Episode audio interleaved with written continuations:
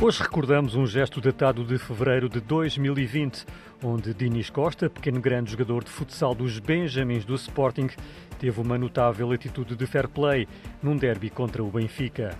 Nos minutos iniciais da segunda parte, ainda com o resultado empatado a zero, o árbitro assinalou um penalti favorável ao Sporting, por mão de um jogador encarnado na área, após remate de um adversário.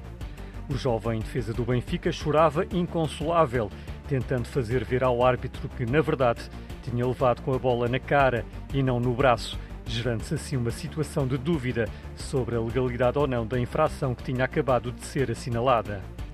É aqui que, numa louvável atitude altruísta e honesta, Diniz, jogador do Sporting, se dirigiu ao árbitro, dizendo-lhe que a bola tinha efetivamente batido na cara do adversário.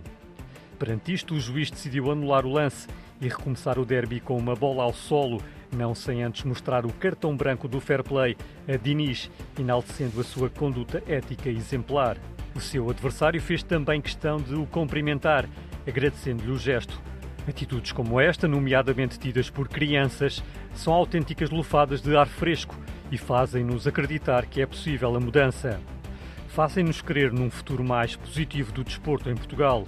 A atitude de Diniz foi reconhecida e elogiada, não só em Portugal, mas também lá fora. O culminar deste reconhecimento deu-se já em setembro de 2020, quando Diniz venceu o Flame Award, atribuído pelo Movimento Europeu de Fair Play, que congrega mais de 40 países europeus. Parabéns, Diniz! Que o teu gesto seja inspiração para todos, mais novos e mais velhos. No desporto como na vida, vence sempre com ética.